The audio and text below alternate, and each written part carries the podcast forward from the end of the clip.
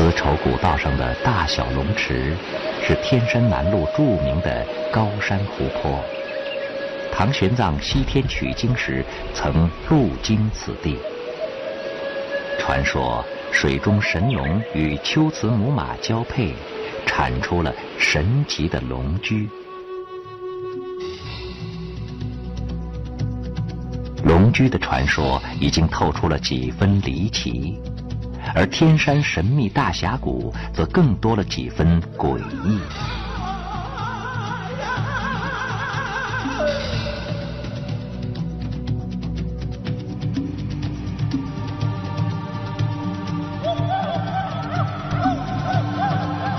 置身幽谷中，人们仿佛是进入了时光隧道的深处，亦或来到了鬼怪藏身的密窟。长天如线，悬梯若丝。人在峭崖深处攀爬，仿佛只身穿越炼狱。谷底冷风低回，溪水如泣如诉。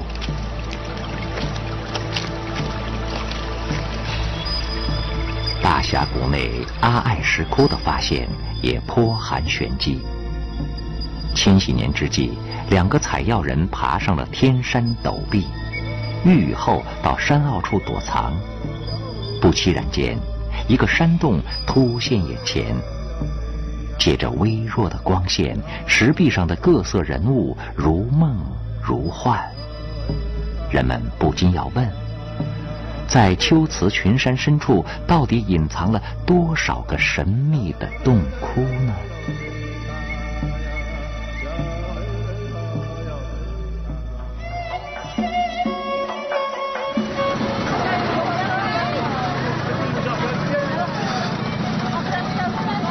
车是丝绸之路上的龟兹国故地，今日库车的团结新桥就是龟兹国的古渡口。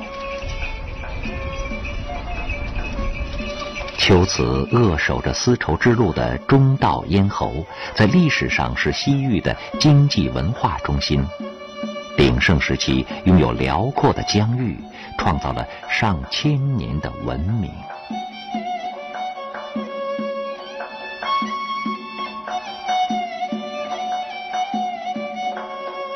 库车河边的克孜尔嘎哈烽燧是丝绸之路上修建最早、保存最好的军事设施，也是万里长城向西域延伸的标志。这座汉代夯土结构的双塔烽燧，高达十三点五米，如遇战事，能把烽火狼烟一路向长安传递。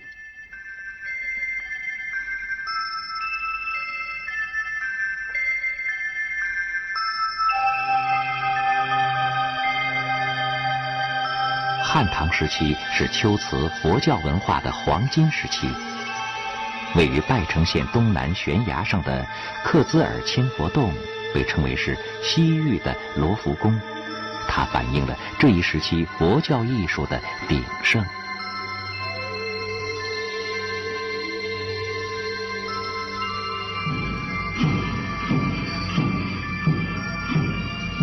克孜尔千佛洞开凿于东汉至元代，早于敦煌和麦积山石窟。现存已编号的洞窟二百三十六个，有三分之一的洞窟绘画保存尚好，是发掘最早、壁画最多的石窟。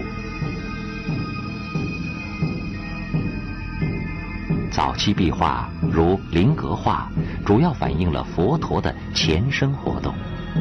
这就是所谓佛本生故事，有佛陀为拯救众生舍身饲虎等等。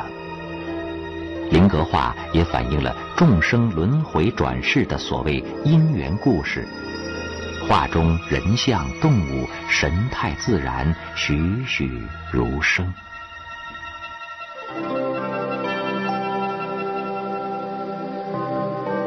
克孜尔壁画深受犍陀罗艺术的影响，多采用红、绿、蓝三色晕染画法，画面层次分明，富有立体感，代表了西域石窟壁画的独特画风。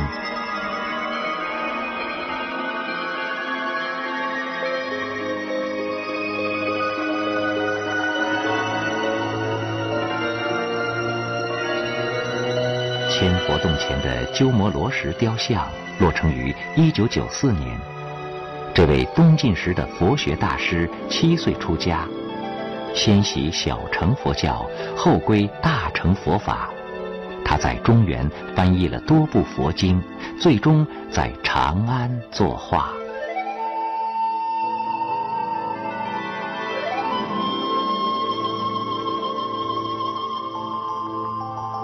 秋瓷境内的山体为沙泥岩，为石窟艺术的发展创造了条件。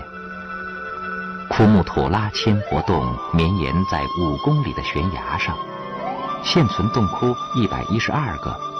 著名的石窟五莲洞将佛教建筑、雕塑、绘画有机地融为一体，聚合了来自中原、印度、波斯、希腊等多种文化元素。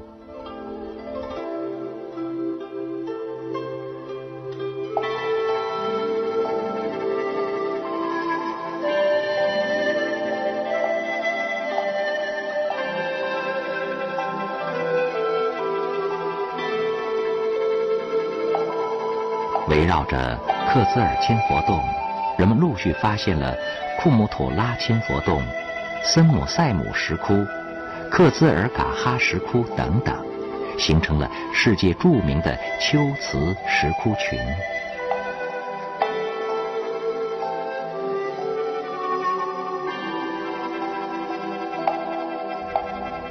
在库车河畔，人们还能看到苏巴什佛寺遗址。这就是《大唐西域记》里记载的著名的昭孤里寺。魏晋南北朝时，龟兹是西域最大的佛教文化传播中心，有塔庙千数，僧徒一万。规模宏大的寺院遗址被河水分作东西两地，至今留存大殿、佛塔、僧房等遗迹。玄奘西天取经路过秋瓷时，惊叹这里管弦霁乐，特善诸国。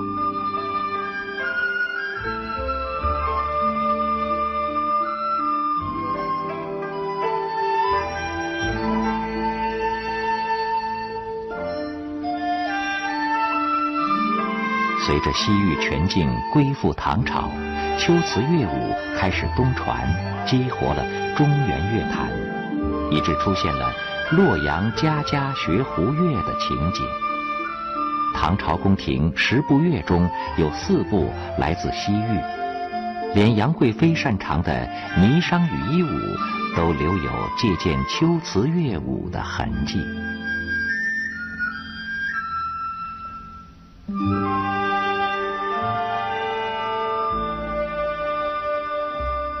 秋词乐舞不但盛行中原，而且东入扶桑、朝鲜，影响了整个亚洲的艺术发展。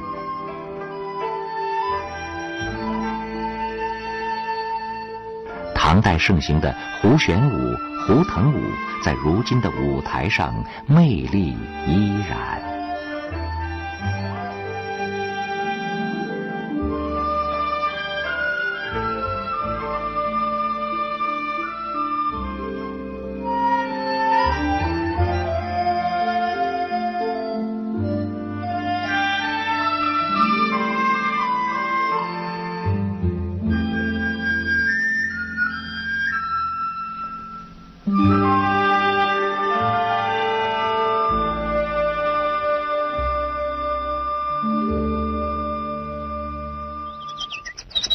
在金温宿热浪滚滚的戈壁荒原中，有一块绿洲上长满奇树，仿佛是巨人培植的硕大盆景。这里古树参天，求枝盘旋，或独木成林，或无根生树，或枯木回春，或俯仰扭转。在神木园中，古稀老树浓荫蔽日，千年圣泉流响淙淙，令人感叹自然造化的神奇与生动。大约十世纪以后，喀拉汗王朝开始推行的伊斯兰教，到十四世纪中期，逐渐被信奉佛教的龟兹人接受。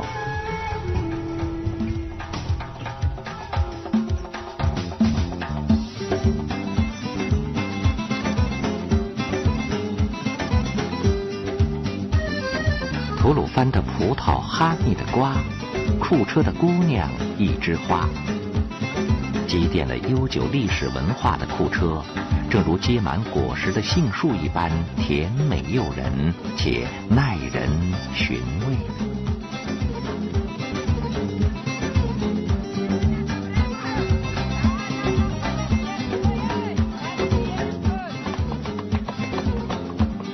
库车这座历史文化名城，如今依然保留着淳朴古雅的风貌。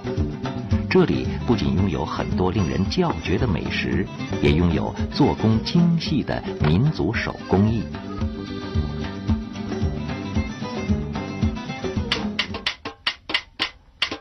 八盏上叮当的锤音，应和着千年不息的炉火。历史上的秋瓷演变成为今日的库车，时光荏苒，不变的是周而复始的日出月落，还有生命在岁月里绵延的长歌。